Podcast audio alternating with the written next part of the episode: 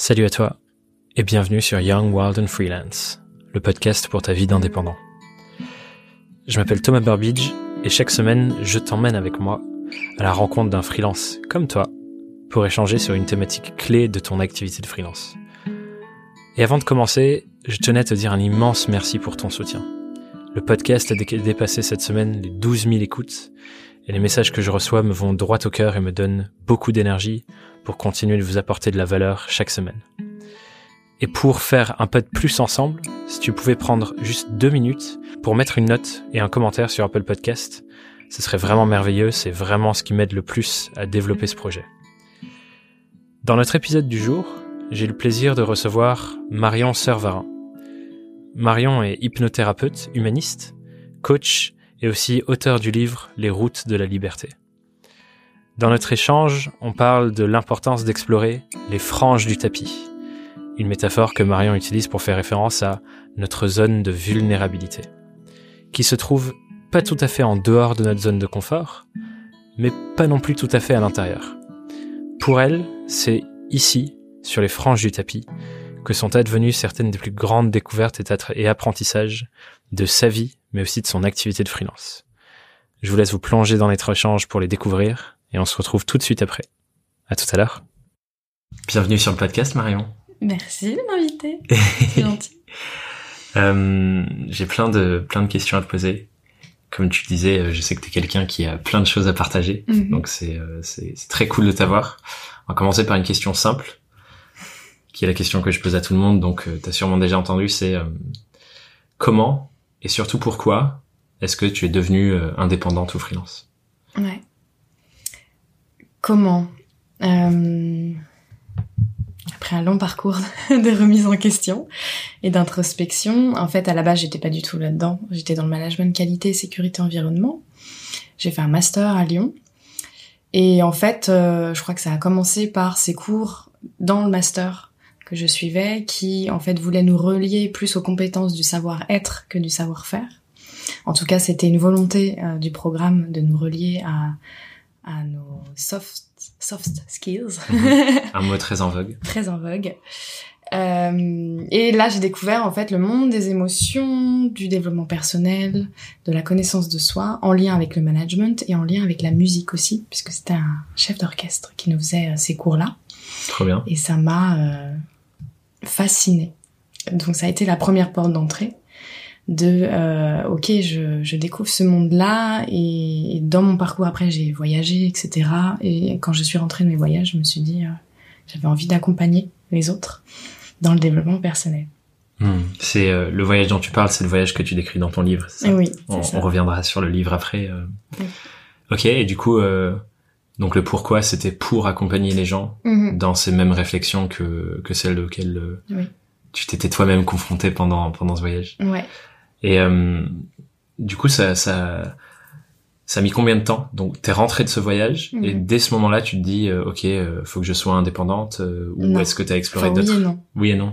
C'est-à-dire que j'ai retrouvé des écrits, ou comme j'écris beaucoup, j'ai retrouvé des écrits où je dis où je veux accompagner les personnes dans les mêmes questionnements, comme tu l'as dit. J'ai je, envie que les gens aient ces déclics et, et de, il y a plus que ce qu'on nous nous fait croire que ce chemin du CDI mm. et euh, du salariat et aussi de, de, de, de, cette intériorité à découvrir en fait finalement et à expérimenter en tout cas. Et, et du coup j'ai envie mais je me sens pas légitime. J'ai 25, même pas 25 ans quand je rentre de mon voyage et je me dis mais je suis qui moi pour accompagner les autres? J'ai aucun outil, je me sens mm. pas. Donc je me sens je, je sens pas que j'ai les épaules pour ça. Et du coup je je suis passée moi-même par la moulinette finalement de ok t'as envie de faire vivre quelque chose aux autres mais déjà de vivre toi-même aussi donc euh, ça a mis du temps en fait ça a mis neuf mois à Paris où j'ai beaucoup expérimenté d'ateliers de conférences sur le développement personnel l'intelligence collective et euh, je me suis inscrite en parallèle euh, pour suivre un doctorat au Québec, au Canada, sur euh, l'intelligence émotionnelle, donc la gestion des émotions dans les organisations, dans les entreprises. Là, donc tu gardais ce lien avec le management. Oui, parce que c'était le lien avec mon, mes anciennes études et mon mémoire, et donc c'était le plus évident. Et pour moi, c'était la seule porte d'entrée pour me sentir, à l'époque, je pensais que c'était la seule porte d'entrée pour me sentir légitime et gagner en, confiance et en outils. Mmh. Et donc je suis partie au Canada, j'ai arrêté le doctorat très vite, c'était trop théorique pour moi. Enfin ça a été tout un cheminement, donc en fait finalement entre euh, je suis revenue de voyage et je me suis lancée à mon compte, il s'est passé quasiment deux ans. Hmm. Ah ouais, deux ans de d'expérimentation, hmm. de questionnement où tu joues un peu à tâtons à te demander est-ce que c'est vraiment ça ou pas. Ouais. Donc t'as testé plein de différentes méthodologies, c'est ça? Ouais, j'ai déjà vécu moi des stages, euh, enfin vivre de l'intérieur aussi, travailler sur soi avant de hmm. vouloir accompagner les autres. Surtout bah quand bah, toute sa vie, mais quand on est jeune comme ça, on a sur il y a, on expérimente un manque de confiance et de légitimité euh, peut-être euh, ouais, le syndrome de l'imposteur comme tu disais tout à l'heure à l'âge quoi qui je suis à 25 ans accompagner des gens qui ont peut-être le double d'âge de que, que moi donc voilà et et aussi, j'avais envie de continuer de voyager. C'est aussi pour ça que je suis partie au Canada. Là-bas, ils sont plus ouverts sur ces thématiques-là, donc ça a été sympa d'expérimenter hmm. aussi leur point de vue à eux, euh, leur culture là-dessus. Et c'est d'ailleurs là où je me suis lancée dans mes premiers ateliers euh, écriture et développement personnel, hmm. avec cette bienveillance euh, euh, québécoise où finalement tout est accueilli et tout est très positif. Donc ça m'a permis moi de me lancer et d'expérimenter cette posture d'animer et puis être hmm. participante. Du coup, tu as commencé à animer au Québec Oui. C'était avant que tu ouvres euh, ton, que tu te lances à ton compte, comme tu disais. C'était les tests. ouais, les expérimentations. Oui. Et, euh, et du coup, tu as, gardé ce même modèle quand tu t'es lancé, euh, quand tu es revenu en France et que tu te lances à ton compte? Est-ce que tu as conservé ce même modèle au départ de l'atelier? Oui, ça a été le premier en fait. Euh, euh, concept pour moi, c'est je me suis dit je veux faire des ateliers collectifs. Donc moi le collectif c'était plus facile pour moi. Mhm. Il y a certains ils préfèrent l'individuel, moi c'était le collectif, accompagner les collectifs. Euh, et en fait le vrai déclic pour moi ça a été au Québec de découvrir la danse thérapie, la danse libre. Euh, moi je fais de la danse depuis euh, mes toutes jeunes années, hein, plus de 20 ans de danse moderne.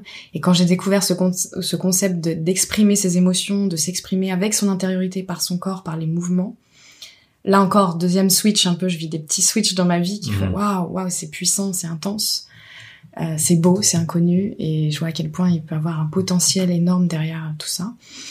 Et, euh, et donc je monte avec cette euh, cette femme qui me proposait la danse thérapie, des ateliers d'écriture et danse thérapie. Mhm. au Québec, on, les, on anime le premier et à la fin de l'atelier, je suis presque en larmes, émue et toute vibrante à l'intérieur de moi de cette expérience de dingue et je me suis dit, ok, c'est ça que je veux faire dans ma vie. En fait, il y a plus de doute. C'est plus euh, avoir le doctorat, avoir un second master ou euh, accompagner les entreprises euh, mmh. dans du consulting, etc. C'est vraiment aller faire vivre des expériences fortes, intenses, dans son corps, dans son être. Et là, je me suis dit, ok, j'ai en fait, je quitte tout. Donc j'ai tout arrêté ce que j'avais entrepris au Québec. Et je suis rentrée en France pour me dire, je lance ces ateliers en France euh, et voilà, ça a commencé comme ça. je sais que toi, il y, y, a un message que, que tu portes qui est tout autour de la, la vulnérabilité et de l'accepter, de l'expérimenter pour euh, transformer, apprendre des choses. J'ai l'impression que ce déclic-là mm-hmm. dont tu parles, où euh, tu fonds en larmes, mm. tu découvres plein de choses sur qu'est-ce que tu as réellement envie d'apporter au monde, en mm-hmm. fait, c'est un apprentissage que tu tires de cette émotion de enfin de cette sensation de vulnérabilité. Ouais. Comment ça se traduit aujourd'hui euh, pour toi, du coup, de, de continuer euh, ça? Hmm. ah, Déjà, c'est un chemin, clairement. Enfin, comme tout dans la connaissance de soi. Il n'y a pas un moment où... Euh, où voilà, c'est pas parce que je l'ai vécu une fois d'être vulnérable et que je l'ai assumé et que ça m'a permis de d'ouvrir des opportunités dans ma vie que maintenant je suis tout à fait ok avec la vulnérabilité. Oui, bien pas sûr. du tout. et c'est ça qui est marrant aussi à expérimenter, c'est de se dire, pour moi c'est fort et c'est un message que j'ai envie de porter à d'oser être vulnérable, de se montrer vulnérable, d'oser accepter sa vulnérabilité. Et pour autant, il y a plein de moments où moi-même, j'arrive pas, pas encore. Donc ça, c'est aussi intéressant de, de le vivre. Euh, du coup, j'ai un peu oublié ta question parce que je me suis euh, emmenée là-dedans. Tu disais que, euh, enfin, on partait du postulat que un de tes messages c'était que la vulnérabilité c'est important pour apprendre des choses sur soi, comme mhm. ton expérience. Ouais. Et du coup, euh, comment est-ce que tu ancres ça aujourd'hui dans ton activité mm. euh, pour porter ce message auprès d'autres? Ouais. Bah en fait, même si je reviens du coup au début, je, je remarque depuis le début, c'est la vulnérabilité qui m'a permis d'entrer. Je sais pas si je suis rentrée en mouvement, en action, et donc j'ai été vulnérable, ou si je me suis sentie vulnérable. Et donc, je sais pas, en fait, le, Hmm. la foule à poule, là, je sais pas. Mais ce que je remarque, c'est, euh, ok, à un moment de ma vie, j'ai 23 ans, je suis diplômée, on me propose un CDI d'un côté. Déjà à l'époque, on me proposait un doctorat de l'autre. C'était des voies toutes tracées. Et, et, et c'était la sécurité, là, c'était le confort, en fait, vraiment. Et pourtant, je me suis sentie très très mal dans, Hmm. dans ce choix et dans cette vision de mon avenir qui me convenait pas du tout.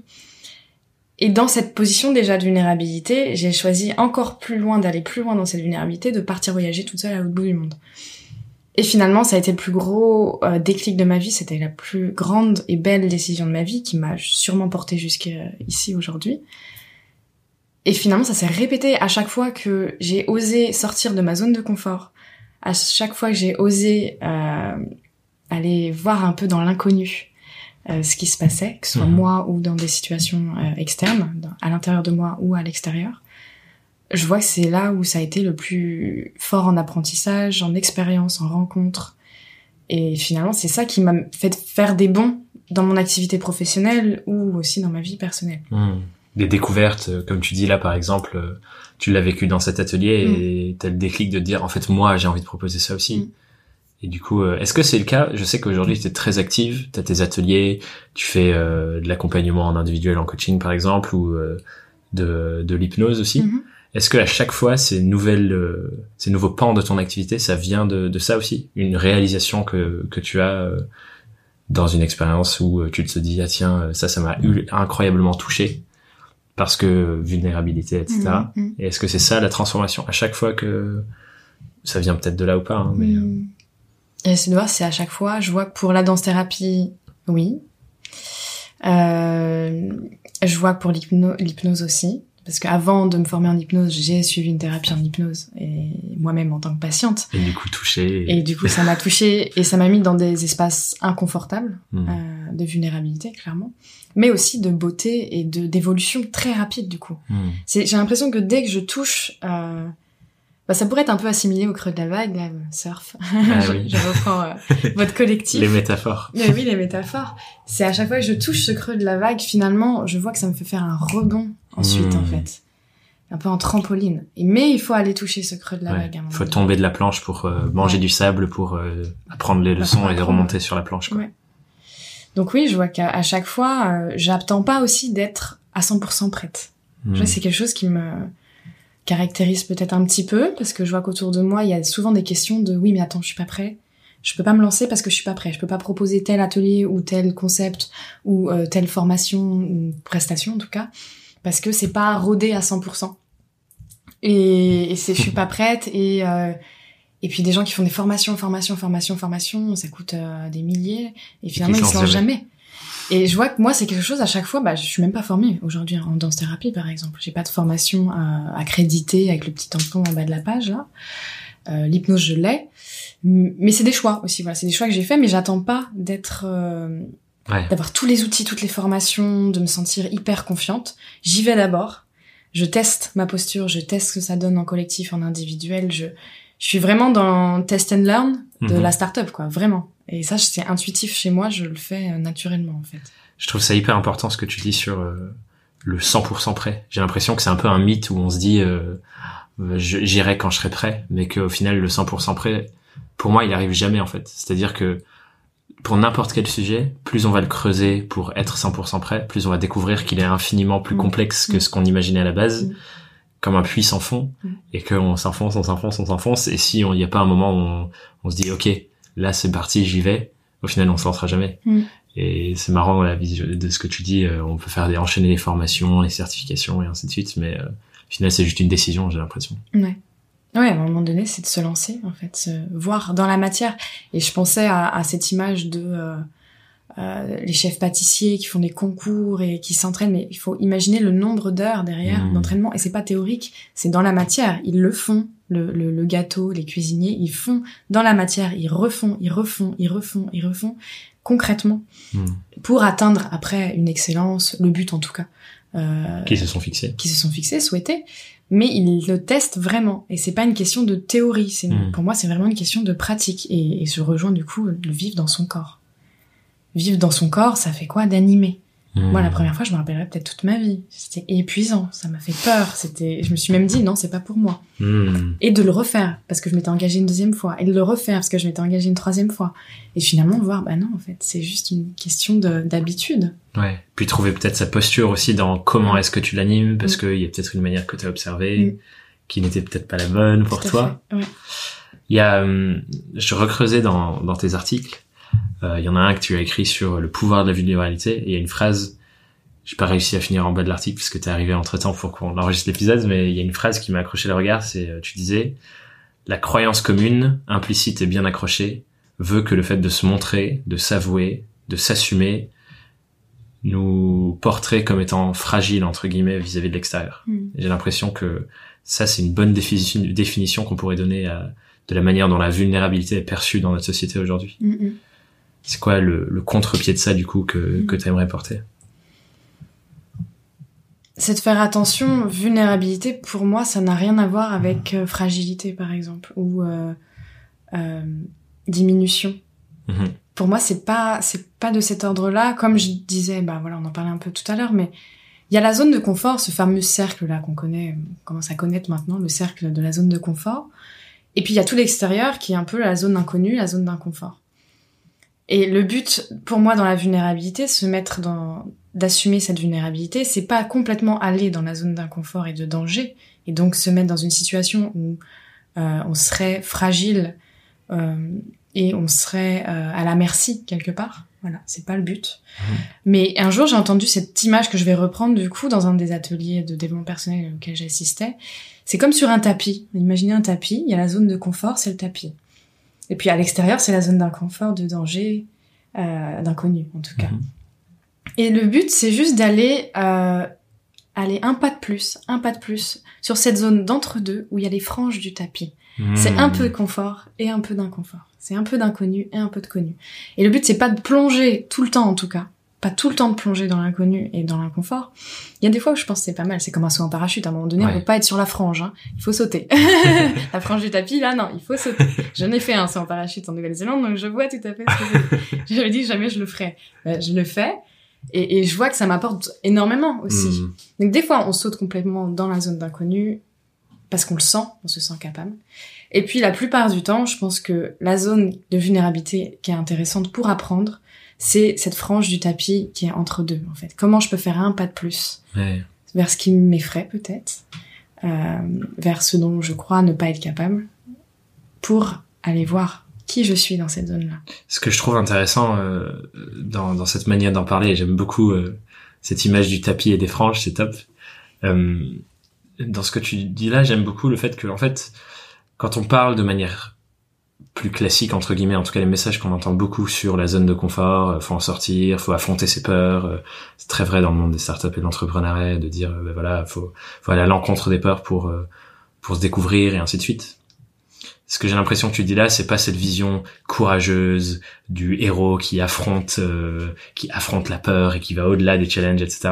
C'est une vision un peu plus douce qui Mm. peut parler à d'autres personnes, Mm. parce que je pense, on avait euh, cet échange dans le dans le- notre groupe d'accompagnement sur Surf, il y a une espèce communautaire, et il y a une personne qui posait la question de euh, c'est quoi la vision euh, introvertie de l'entrepreneuriat Mm. plutôt qu'extravertie, et je trouve que cette vision de cette histoire du héros qui affronte ses peurs, c'est un peu la vision extravertie et qui parlait du du coup de dire euh, bah, elle ça lui parlait pas trop et elle se demandait comment est-ce que d'autres personnes qui se sentent plus introverties font et j'ai l'impression que cette manière-là de voir les choses elle est un Mm. peu plus douce dans ce sens-là Ouais. Mais on a quand même les mêmes apprentissages parce que on y va euh, en sentant notre énergie et, et notre vulnérabilité comme tu dis Puis ça dépend, voilà, des caractères. Il y a des gens qui aiment les sensations très fortes. Puis il y a des périodes de vie où on aime ça aussi. Les sensations fortes où on va aller c'est sauter en parachute dans notre vie professionnelle. Mm. Sans savoir si le parachute il va s'ouvrir ou pas. Et ça fait des sensations, on est content. Il y a des caractères qui aiment ça. Et puis il y en a d'autres, en effet, non. Euh, moi, j'aime pas le terme affronter ses peurs. Mm. Vraiment, en hypnose, encore hier, j'avais une patiente. euh, le, le premier pas dans une émotion, c'est de l'accueillir. Bon, en CNV, on le sait, en communication non violente, on accueille, on écoute l'émotion. avant d'agir Avant d'agir, avant de faire quoi que ce soit. C'est comme je parle à quelqu'un, quelqu'un vient me dire quelque chose, avant de faire quoi que ce soit, je vais l'écouter. Voilà, bah l'émotion c'est pareil, c'est on peut personnifier un peu une émotion en disant euh, qu'est-ce qu'elle a à me dire, euh, comment je la ressens, comment j'écoute son message, avant de vouloir modifier, avant de vouloir mettre en action quoi que ce soit. Et, et affronter ses peurs, ça vient dire finalement, euh, ouais, c'est. je vais contre. Mais qu'est-ce qu'elle a à me dire cette peur? Peut-être qu'elle est pleine de leçons aussi, Hmm. et qu'elle me raconte une, par- une partie de moi-même qui est intéressante. Du coup, plutôt voir. que affronter, ce serait aller à sa rencontre. Ouais. Et euh, les embrasser presque. Bah, en tout cas, aller au contact, oui. Aller au contact, aller euh, écouter, à l'écoute. Et ça veut pas dire lui donner tout le crédit et toute la place. Ça veut juste dire, il y a une part de moi, quand en Hmm. communi- communication non violente, il y a une part de moi qui ressent ça. Comment je peux prendre soin aussi de ce qu'elle a à dire, qui peut être très très intéressant, qui peut être plein de leçons. Et en même temps, ça m'empêche pas de faire autre chose. Est-ce que du coup, euh, ce message-là que tu portes, c'est un peu le point de relation entre toutes tes différentes activités? Comme tu disais, comme, enfin, comme on disait avant, tu fais des ateliers, tu fais l'hypnose, t'as la partie coaching. C'est quoi le, le, le message constant que tu retrouves entre toutes ces différentes activités qui te caractérisent très bien ou euh, où effectivement t'as, t'as, comme on disait avant aussi, euh, t'as eu ces apprentissages sur toi. Ah tiens, c'est ça que j'ai envie d'apporter au monde euh, quand tu vivais des choses fortes. Mm. Est-ce que c'est ça le point de cohérence ou est-ce qu'il y en a un autre? Je crois que je le cherche encore. Ah. Le point de cohérence, c'est drôle. Je vois que je, je suis moi-même dans mon laboratoire finalement. À, si tu prends la Marion d'il y a deux ans quand j'ai commencé, euh, j'étais ouverte à tout. J'étais assez floue sur euh, mon public, euh, mes prestations. J'avais juste envie d'expérimenter. Et puis au fur et à mesure, ça s'est affiné. Et je vois que je change un petit peu mon message, je change un peu mon identité, je change un peu mon public à chaque fois. Parce que moi-même j'évolue, hein. je Mhm. suis dans une grande phase d'évolution aussi personnelle et professionnelle. Je vois que vulnérabilité, c'est un mot qui, qui me touche et qui revient beaucoup dans ce que je fais.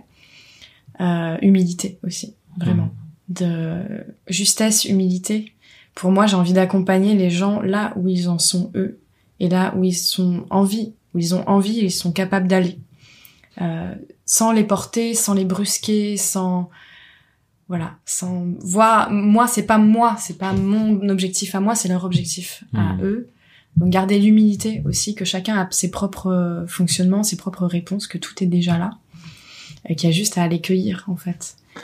C'est intéressant. La raison pour laquelle je te pose cette question, en fait, c'est que quand on regarde ton activité sur les réseaux sociaux, notamment, et les histoires que tu partages Mm. euh, issues de tes ateliers, tes accompagnements, il y a toujours cette part de, euh, je viens de vivre un, incro- un moment incroyablement beau où quelqu'un s'est ouvert. Il y a une espèce de déclic comme celui dont tu parlais tout à l'heure où euh, tout d'un coup tu vois toutes les émotions de quelqu'un euh, par rapport à une histoire ou un événement particulier.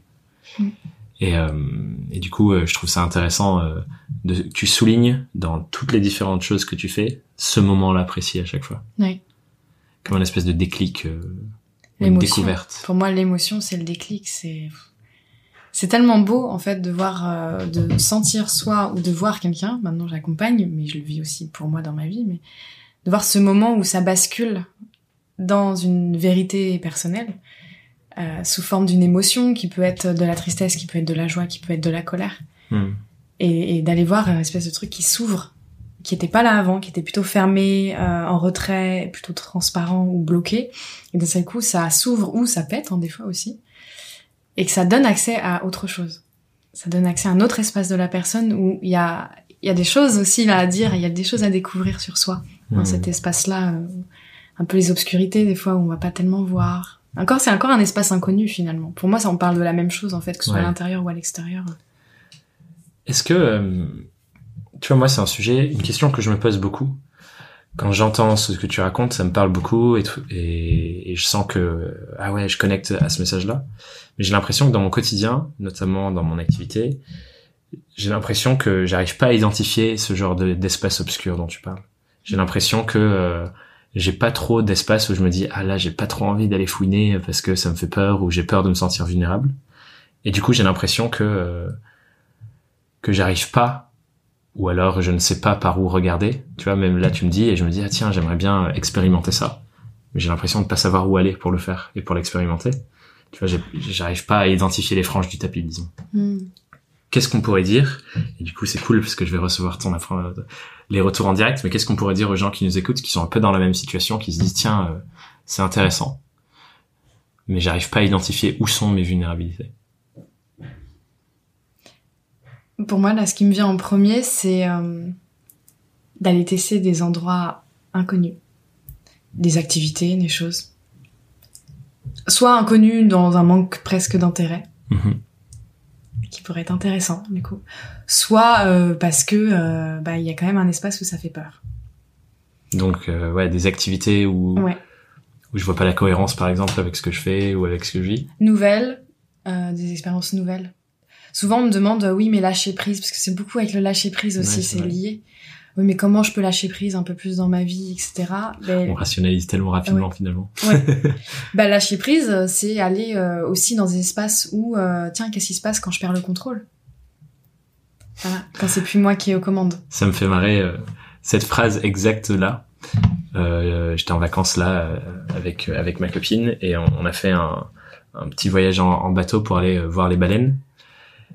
Et moi, je, je suis vraiment malade en, en mer. Et du coup, il y a un moment où je me retrouve au fond du bateau en train de vomir par-dessus bord.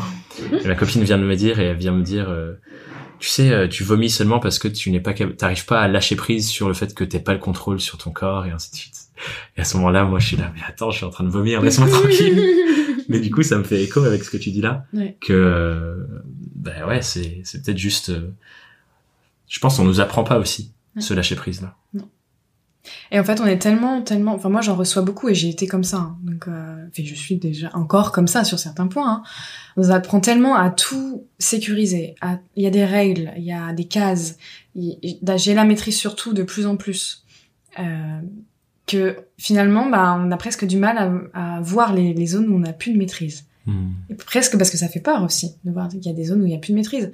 Moi, le, le saut en parachute, ça a été ça. C'est comment je m'abandonne complètement à une autre personne dans le vide, dans quelque chose qui me fait peur, extrêmement peur. Et comme qui je suis dans ces situations-là et qui je, je découvre en fait. Mhm. Et là, il y a une autre euh, situation récente, puisque tu parles de tes vacances avec euh, ta copine.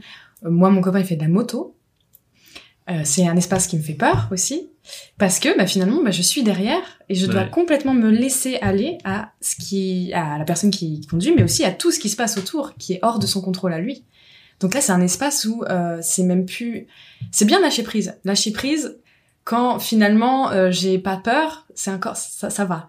Quand je suis dans une zone de danger comme euh, la moto et que je dois être dans ce lâcher prise pour euh, décontracter mon corps, Mhm. faire confiance à la personne et, et commencer à, à apprécier ce moment aussi. Bah voilà, c'est tous ces petits moments finalement où je suis pas dans, j'ai pas la maîtrise sur ce qui se passe. Mais ça, c'est beaucoup le relationnel en général Mhm. qui qui qui déclenche un petit peu d'ailleurs des choses violentes ou des choses qui sautent à la figure, le relationnel. Et du coup, c'est là où, euh, Mm. en faisant le lien avec ce qu'on disait avant sur la vulnérabilité, tu découvres des choses finalement Mm. euh, sur toi et ce qui te parle et là où tu as envie d'aller, mais Mm. aussi sur euh, les échanges avec les gens, où c'est des échanges peut-être qui sont plus euh, plus authentiques. Tu disais, euh, on discutait avant de commencer l'enregistrement, tu disais aussi que ces moments-là de vulnérabilité, c'est en, en général les moments où il y a des vraies relations qui se créent, des vrais échanges avec beaucoup de valeur et beaucoup Mm. de, de connexion. Mm. Ce que j'aimerais euh, te poser comme question, c'est euh, est-ce que tu penses que quand on est freelance, dans mon cas par exemple, en s'ouvrant et en partageant ce genre de d'espace vulnérable avec nos clients par exemple, j'ai l'impression d'avoir déjà un bout de réponse chez moi, mais je vais te laisser y répondre. Est-ce que ça peut aussi euh, peut-être générer des, des relations plus saines et authentiques avec nos clients aussi? Ouais. Est-ce qu'il y a un grand message dans, dans l'entrepreneuriat qui est de dire, ben voilà, euh, ton objectif c'est de créer de la confiance, donc il faut que tu montres que tu sais vers où tu vas, tu sais où tu emmènes ton client? Mm. Qu'est-ce que tu penses de ça Bah, c'est les- c'est le tapis encore. Pour moi, c'est les franges. On est encore sur les franges, c'est-à-dire que autant dire que ma première patiente en hypnose, je lui ai pas dit que c'était ma première. On est d'accord. Enfin, il y en a qui le feront. Moi, c'était me mettre dans une zone qui était en dehors des Trop franges du tapis. Ouais. Et je sentais que c'est peut-être une projection. Après, il y a tout un travail sur. euh, voilà, je vais pas projeter non plus ses peurs sur l'autre, mais ça aurait pas été juste pour la personne de lui dire, bah en fait, vous êtes ma première patiente. Mm. Je viens d'être diplômée, quoi. Donc je l'ai pas dit. Maintenant, je vois qu'il y a des zones où je m'autorise à dire euh, dans les météos du début, tu sais, où on fait un cercle, par exemple dans les ateliers, comment on se sent et quels sont les objectifs ou les intentions de la journée. Et euh, il y a dans mes ateliers de danse thérapie, euh, de danse intuitive, de plus en plus maintenant, je vais dans bah ouais, je dis la vérité. Au cercle d'ouverture, je dis comment je me sens vraiment. Si Mmh. c'est stressé, c'est stressé. Euh, je commence à le dire en entreprise un petit peu maintenant quand j'interviens. Et là, je vois que je reste dans des franges pour moi. Et ça permet aux autres d'aller dire vraiment aussi ce qui est présent pour eux. Ouais. Tu leur, c'est en t'autorisant toi-même presque que Ouais. tu, d'autres personnes s'autorisent à, Mm, mm. à aller dans les franges. J'aime bien cette image d'aller dans les franges du tapis. Ouais. C'est, cool. Ouais. Ouais, et du coup, au final, euh, en t'autorisant ça peut-être avec les clients, ça te permet aussi de déjà d'autoriser les clients à plus être dans cet espace-là, et du coup, tu grandis ensemble. Mais je pense aussi, ça peut être un filtre intéressant Mhm. où tu t'attires des gens qui cherchent aussi ce genre de relation si c'est important pour toi, Mm, mm. d'avoir cette authenticité, authenticité pardon, et ouverture. Et puis d'aller choper les vraies infos aussi. Hmm. Et pas les masques. Ouais. Parce que dans n'importe quelle relation, bah là on va parler du pro, mais on, on fait face d'abord aux masques sociaux en fait, aux masques. euh, Bon bah voilà, j'attends ça, je veux ça, ta ta ta ta ta ta. Toujours un peu dans le contrôle. Et finalement, si on s'autorise soit à dire bah là en fait pour moi euh, c'est pas confortable ou euh, voilà c'est pas le moment ou euh, je le sens pas comme ça ou tiens j'avais une idée. Ça aussi l'innovation ce n'est que la prise de risque l'innovation. Innover, proposer des choses nouvelles, des produits, des concepts, c'est Mhm. se mettre en zone de risque, en vulnérabilité finalement. On sait si contrôle va pas les résultats, quoi. ouais. C'est, hyper intéressant.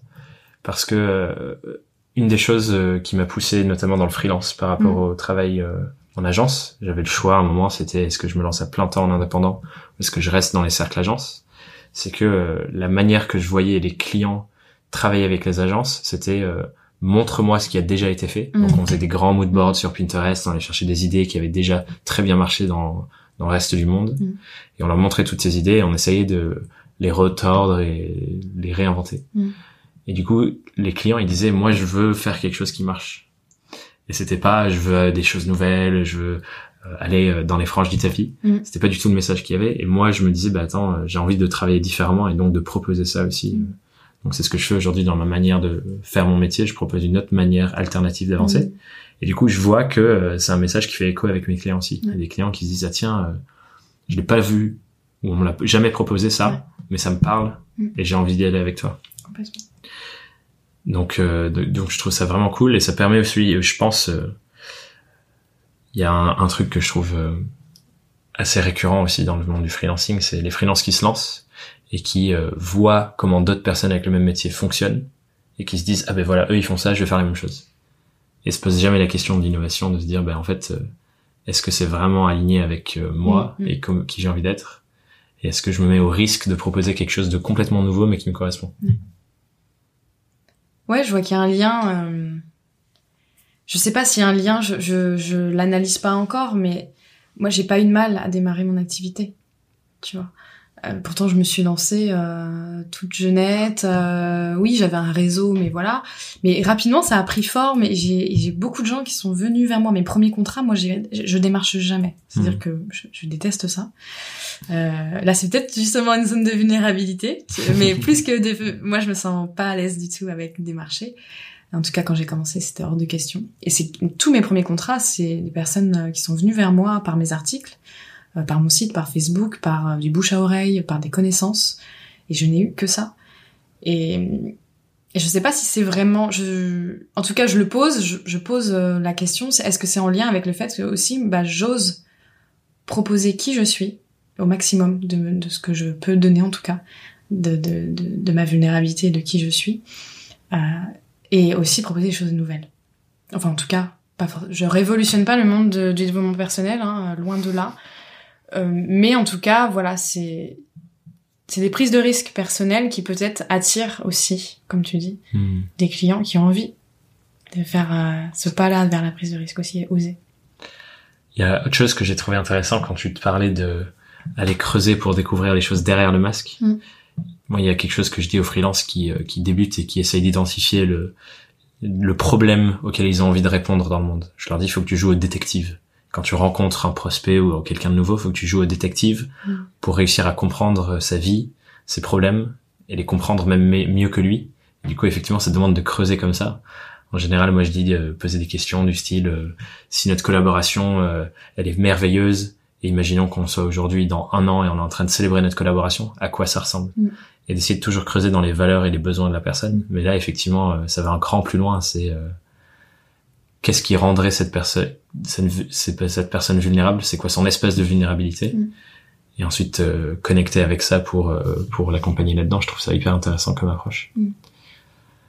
J'ai envie de, de venir sur euh, sur ton livre. Mhm. Euh, tu disais que les gens venaient de tes ateliers, de tes articles, etc.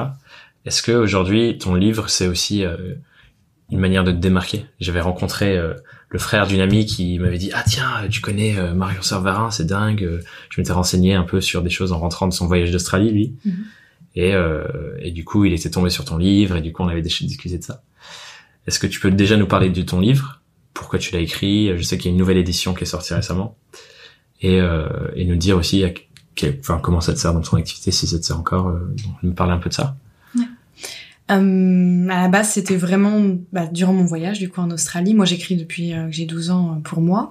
C'est vrai que c'est c'est un trait de ma personnalité très fort. Et, et du coup, j'écrivais pour moi parce que je vivais des choses très intenses, très nouvelles. Alors là, j'étais en zone inconnue euh, de A à Z, hein, donc là, pour le coup, j'ai vécu des choses fortes. Et, et puis, bon, je mettais des messages sur Facebook, c'est devenu un blog. Et, et à mon retour, euh, je l'ai retravaillé parce que j'ai été poussée par les personnes qui me lisaient, euh, qui me disaient, bah moi je lis jamais et toi je te lis tout le temps. Alors tes textes ils sont super longs en plus et vraiment tu m'emportes, tu me fais voyager avec toi. J'en ai eu plusieurs et pas pas des proches en fait, euh, Mm. de plus en plus loin de, des personnes que je connaissais autour de moi. Et puis je pense que c'était un rêve de gamine aussi au fond de moi de publier un livre. Donc euh, quand ils me disaient bah tu devrais publier etc, j'y croyais pas. Mais en même temps, je me suis dit, bah, j'ai neuf mois de temps libre où je faisais du coup tous ces ateliers, euh, où j'allais moi vivre des ateliers. Et je me suis dit, bah, je travaille, euh, je retravaille toute cette histoire-là. Je la propose en e-book euh, quasiment gratuit. Et, euh, et en fait, bah, c'est.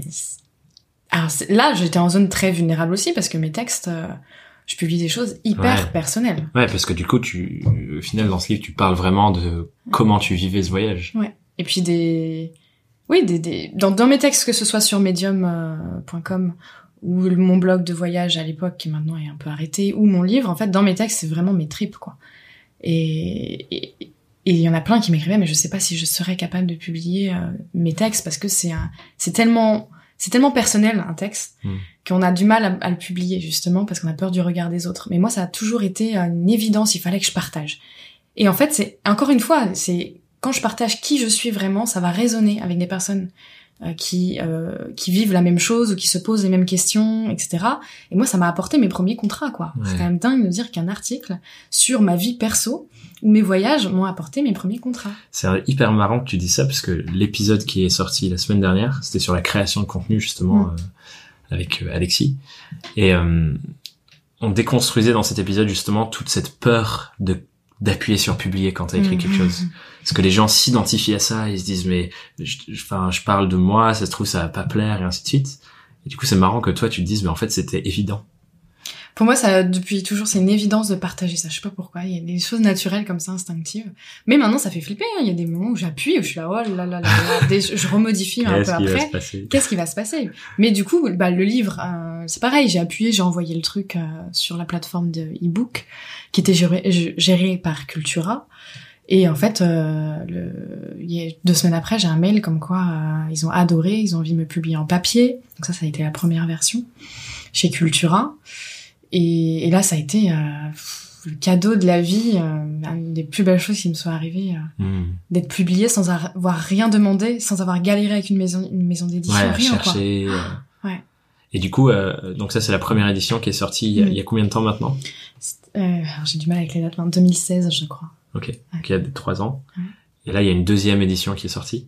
Oui, euh, parce que bah on a arrivé à la fin de l'édition de la première, c'était une édition limitée, et puis je me disais c'est dommage avec l'élan naturel Mhm. que, que ça a pris euh, des choses de la vie euh, que ça s'arrête là, donc je vais chercher une maison d'édition, et là encore une fois, juste j'en parle autour de moi pendant deux mois, et puis fil en aiguille on passe un contact qui me republie.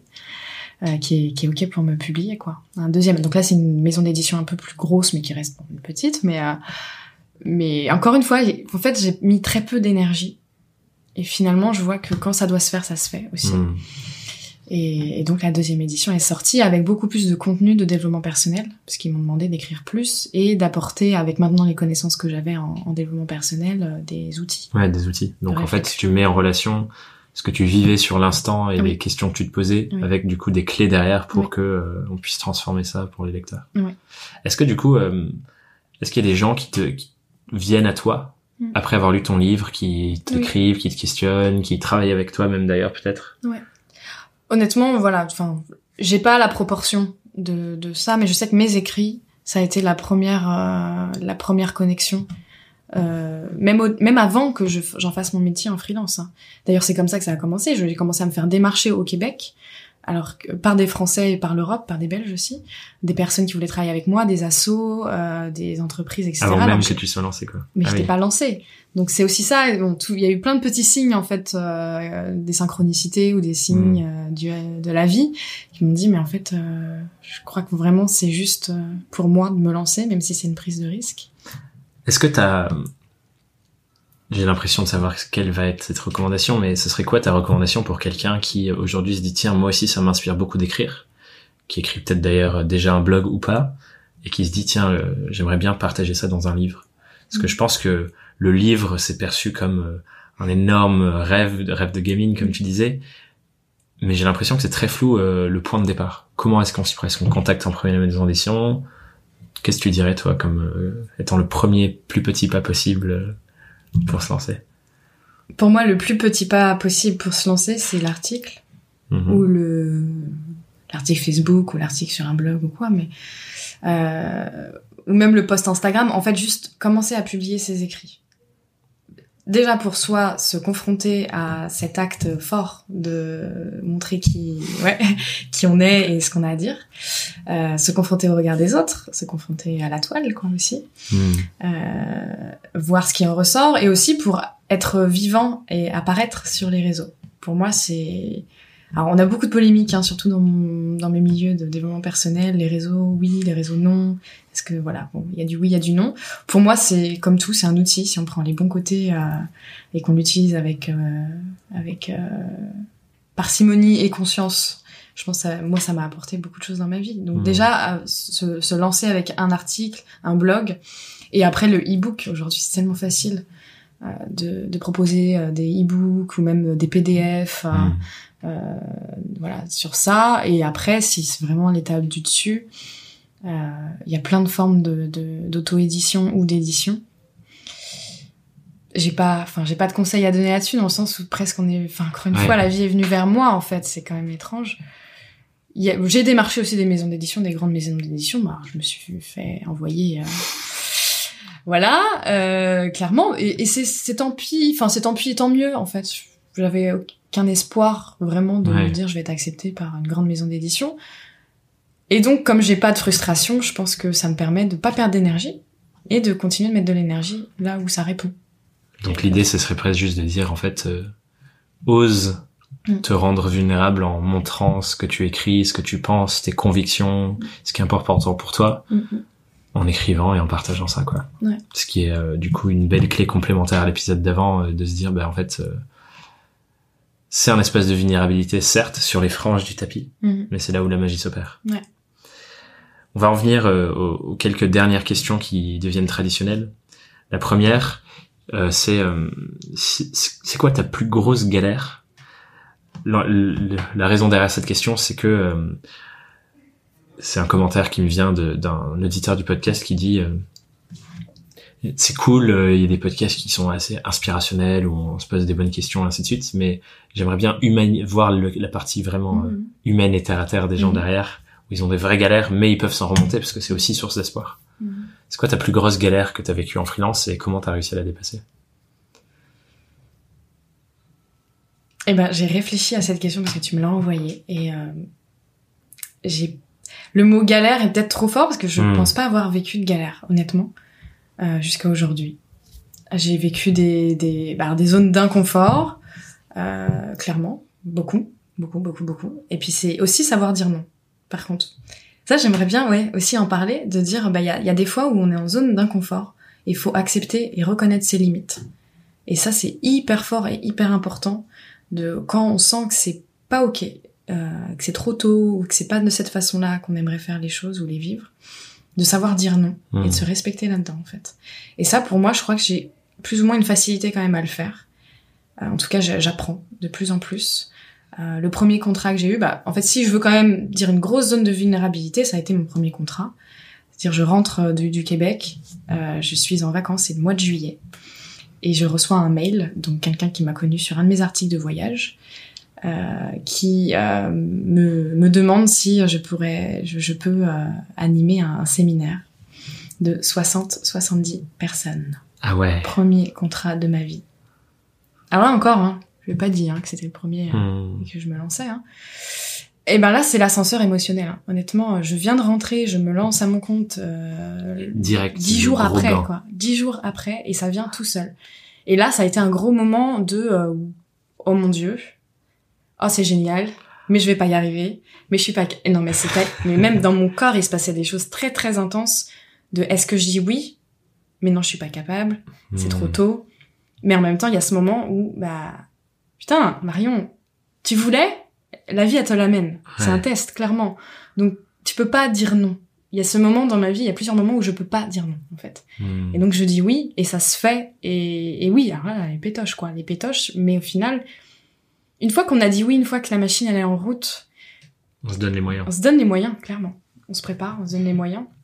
Mais c'est aussi bien de des fois je le sens pas et je dis non. Clairement, je dis non parce pour plusieurs raisons, mais je dis non. Quand on est euh, plus sur les franges et qu'on est trop loin hors du Ouais. tapis, du coup. Ouais. Merci pour ce partage. Euh, la prochaine question qui vient derrière, t'en as un peu parlé, tu parlais de ta Marion plus jeune. Ce serait quoi le conseil que tu donnerais à, à Marion qui du coup se lance C'est son premier jour, elle a pas encore ce gros contrat. Parce que du coup c'est le jour 1, c'est pas le jour 10. C'est quoi le grand conseil que tu lui donnerais euh, suite à la route que tu as parcourue depuis? Moi, ce qui me vient, euh, c'est écoute-toi, écoute-toi, écoute-toi. Fais-toi confiance. euh, Les petites intuitions, j'ai beaucoup de petites voix intérieures. C'est de petits, les petites idées qui naissent comme ça. Les tiens, je ferais bien ça. Ah tiens, euh, nouveau concept, je ferais bien ça. Et je les écoute énormément, en fait, de Mm. plus en plus. Et je vois que ça m'emmène toujours un pas plus, plus près de euh, ce que j'ai envie de faire dans ma vie, avec qui j'ai envie de le faire, et que ça devient de plus en plus facile et fluide et plaisant de le faire. Donc vraiment m'écouter, me faire confiance, d'oser faire dans la matière. Mais finalement, j'ai pas tant de conseils. Je, je referai pas de choses différemment, je crois. Donc, euh, C'est la deuxième personne à me dire ça. Ouais. Que, ouais, ouais. que tu referais pas différemment, quoi. Non. Parce qu'effectivement, euh, je pense c'est aussi euh, un peu le message que tu portes avec cette histoire de vulnérabilité, c'est Mm. de dire, bah, tous les apprentissages sont là pour une raison, et au final, si on les court-circuite, Mm.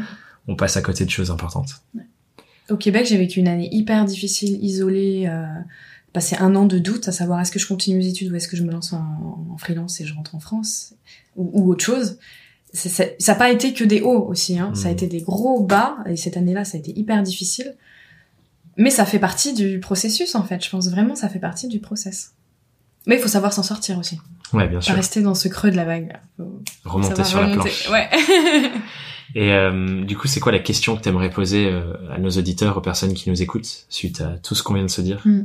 pour que cette semaine, euh, ils se posent et réfléchissent à leur activité et leur vie de freelance? Bah, c'est à l'idée du tapis. On va reprendre le tapis. Et quel est le, le prochain pas, le plus petit pas qu'on utilise avec Marie, avec toi, avec tous les coachs, les plus petits pas. Quel est le prochain petit pas que vous pouvez faire cette semaine pour aller un peu plus vers la frange du tapis, vers cette zone de vulnérabilité où vous sentez que oui, ça fait peur, il y a quelque chose qui est un peu fébrile, et en même temps, c'est là où il y a toute cette zone d'apprentissage, d'évolution, de transformation, de connexion à soi, aux autres. Et en fait, de bon en avant dans sa vie professionnelle, dans sa vie personnelle. Quel est le prochain petit pas euh, en dehors de ce tapis sur les franges que vous pouvez faire cette semaine? Trop bien. C'est une merveilleuse question et je suis sûr que, que les gens vont bien bien connecter avec cette métaphore-là. Euh, où est-ce qu'on peut te retrouver du coup? Ou te contacter pour les gens qui voudraient répondre à la question en direct? Ouais. Ou euh, pour suivre tes articles, tes écrits, tes ateliers, pour les gens que ça peut inspirer la danse intuitive par exemple Oui. Eh ben sur Facebook, je suis euh, assez active sur Facebook. J'ai une page qui s'appelle Marion Servarin, hypnothérapeute, coach, auteur. Euh, j'ai un profil aussi pro euh, Marion Servarin, pareil. Donc vous pouvez m'écrire, me retrouver. J'ai un site internet euh, aussi, voilà. Je mettrai le lien pour faciliter Ouais, les un choses. compte Instagram. J'ai tout, euh, tout plein de choses. Je suis assez euh, disponible. Ok, cool. Et si vous voulez répondre à, à cette question et m'envoyer vos réponses aussi, vous pouvez me les envoyer à hello@thomasburbidge.com et je me ferai un grand plaisir de lire euh, quel est le prochain petit pas sur les franges du tapis. Oui. Merci beaucoup Marion Merci à toi. et euh, ben, on se dit à très bientôt sur le podcast. À bientôt. Bye bye. Bye. J'espère que cet épisode t'a plu et que tu apprécies cette approche qui peut changer un peu de ce que tu entends habituellement, notamment sur le sujet de la zone de confort. Alors comme tu sais que j'aime être concret et que l'objectif de ce podcast, au-delà de simplement te questionner chaque semaine, c'est aussi de te permettre de passer à l'action. Et du coup, je te propose un petit exercice pour qu'on aille explorer ensemble les franges de ton tapis. La première chose, c'est de prendre un moment pour brainstormer, réfléchir et lister 20 choses que tu n'as jamais essayées, des expériences nouvelles. Et peu importe le domaine de ta vie, pas forcément dans du pro d'ailleurs, je te recommande d'aller chercher d'autres choses. Ça peut être par exemple d'aller vivre un atelier de danse intuitive avec Marion, ou alors tout simplement d'aller à une conférence sur un sujet sur lequel tu ignores tout. Essaie de lister à la fois des choses qui pourraient te faire un peu peur, te challenger, et d'autres avec lesquelles tu te sentirais plus, plus confortable, plus à l'aise. Ensuite, hiérarchise, classe ces éléments de celui qui, selon toi, te fait le plus sortir de ta zone de confort, jusqu'à celui qui, au contraire, est carrément à l'intérieur de ta zone de confort, avec lequel tu te sens vraiment à l'aise. Et en faisant cette hiérarchie, si tu te rends compte que tu n'as aucun élément sur ta liste qui te fait peur, qui te challenge un peu, qui tu sens que ça te remue à l'intérieur, alors brainstorm de nouveau pour en rajouter. C'est important d'avoir cet équilibre-là. Et puis ensuite, à la fin, quand tu auras classé tout ça, choisis un de ces éléments, celui qui pour toi se trouve sur les franges du tapis, pas trop à l'extérieur de ta zone de confort et pas non plus trop à l'intérieur, et identifie le prochain plus petit pas possible, comme te le demande Marion, pour aller explorer ta zone de vulnérabilité. Et on verra ce que tu y découvres. D'ici là, je te souhaite une merveilleuse semaine et je te dis à très vite sur Young Wild and Freelance. Bye bye